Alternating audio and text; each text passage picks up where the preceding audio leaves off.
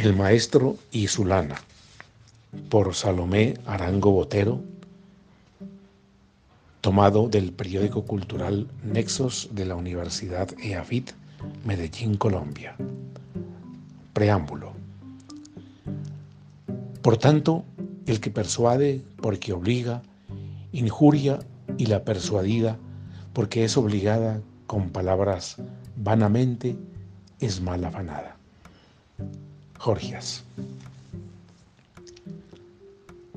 Hace años me topé en una clase de religión con tres credos hindúes que arribaron a Medellín. Uno de ellos, recuerdo bien, fue el Vaishnavismo, o como se le conoce erróneamente, los Hare Krishna. Había leído un artículo sobre ellos en ese momento y ese mismo año me vi almorzando en su centro cultural. Un almuerzo vegetariano acompañó la tarde, muy acorde a su filosofía, no propagar el sufrimiento.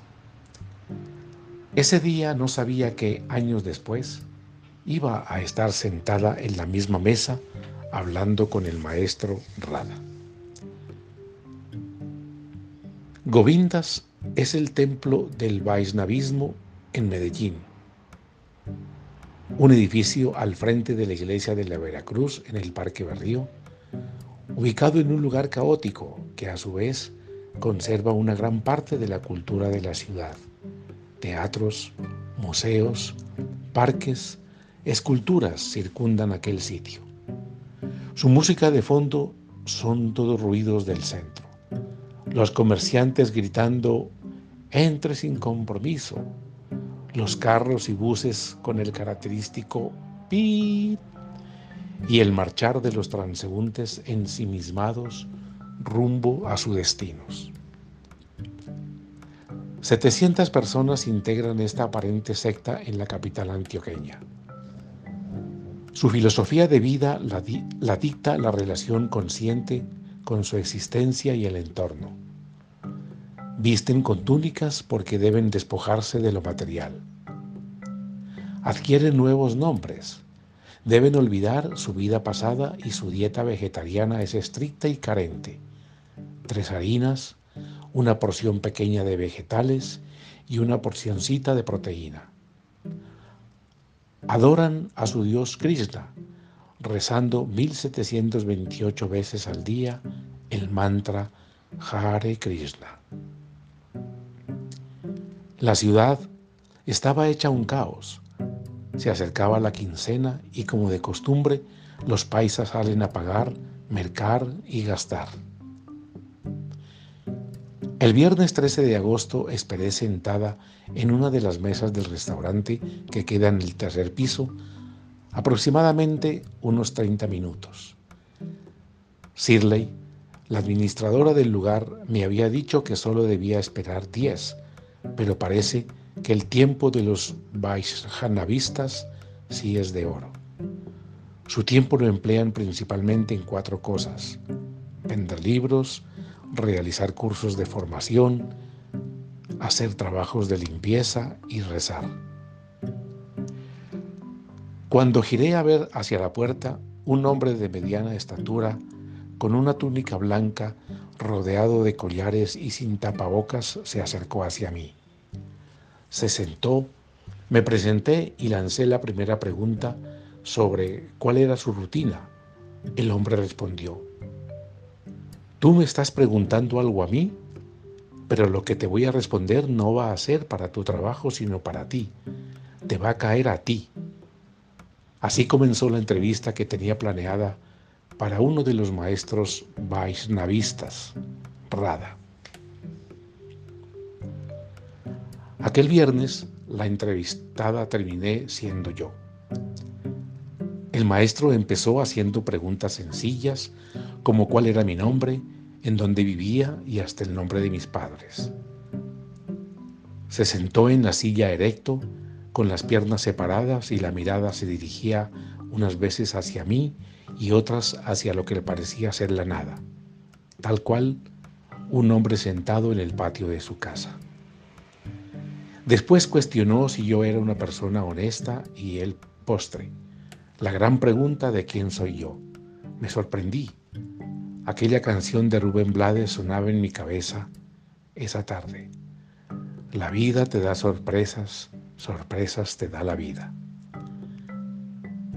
Para cada lección debía poner un ejemplo con mi vida o con la vida de aquellos que no han encontrado el propósito, que para su juicio somos todos. Una libreta llevaba en mi mano y unas cuantas preguntas se veían en ella. Estaba dispuesta a encontrar un estilo de vida diferente y viable, tal vez donde yo pudiera seguir dos o tres prácticas que me servirían para mi vida y, cómo no, poder escribir más a fondo sobre ellos, darlos a conocer desde una perspectiva cercana y no viéndola como se mira una ciudad desde su punto más alto. Pero el camino fue otro. Rada, aquel hombre que me habló toda la conversación sin tapabocas, seguro de sí mismo, afirmó que el ser humano que no se cuestiona por el sentido de la vida es un ser que vivirá engañado. No estarían engañándonos con el miedo para que se vacunen. Es un engaño para matar a la gente, pero las personas no tienen conexión ni con Dios ni con su ser. Para ellos, las vacunas y el COVID-19 son un negocio. Finalmente, todos vamos para el mismo hueco, ¿no? Desde ese momento las siguientes afirmaciones de su parte las vi venir como el cáncer creciendo en el cuerpo de un fumador. El maestro aseguró que las mujeres tienen cierta debilidad en su naturaleza, pueden ser fácilmente engañables por los hombres. Y ahí estaba yo, escuchando atentamente, estaba siendo seducida y arrastrada a la verdad. Lo que ellos practican no es una religión, lo explicó claramente el maestro Rada. Es sentido común. Estamos hablando de la lógica de la vida. El maestro movía sus manos, hacía gestos y cambiaba el tono de su voz para explicarme un poco de su filosofía. A pesar de todo el ruido que se escuchaba alrededor, una serenidad lo rodeaba. ¿Será que esos collares que colgaban de su cuello tienen algo que ver? Pensé. Ser agradecido con la naturaleza es uno de los pilares fundamentales de su culto.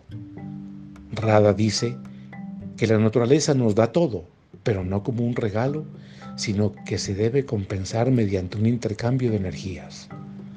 Ser recíprocos con lo que la Madre Tierra nos brinda. Cuando somos agradecidos, responsables, conscientes y obramos bien, el alma va a ser compensada y va a reencarnar en cuerpos de seres dignos de esa alma buena.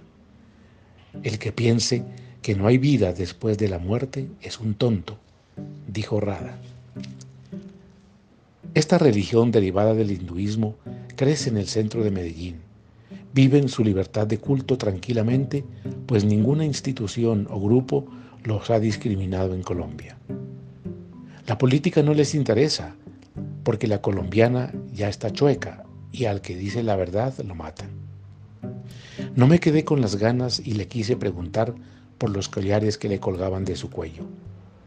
Solo quiso responderme por uno, señalándome un collar de varias bolitas cafés claras unas tras otras. Es de una planta que se llama tulasi. Es una planta sagrada. Cada entidad viviente está personificada. Así, Rada tiene un grado de, protección alto al tener ese collar.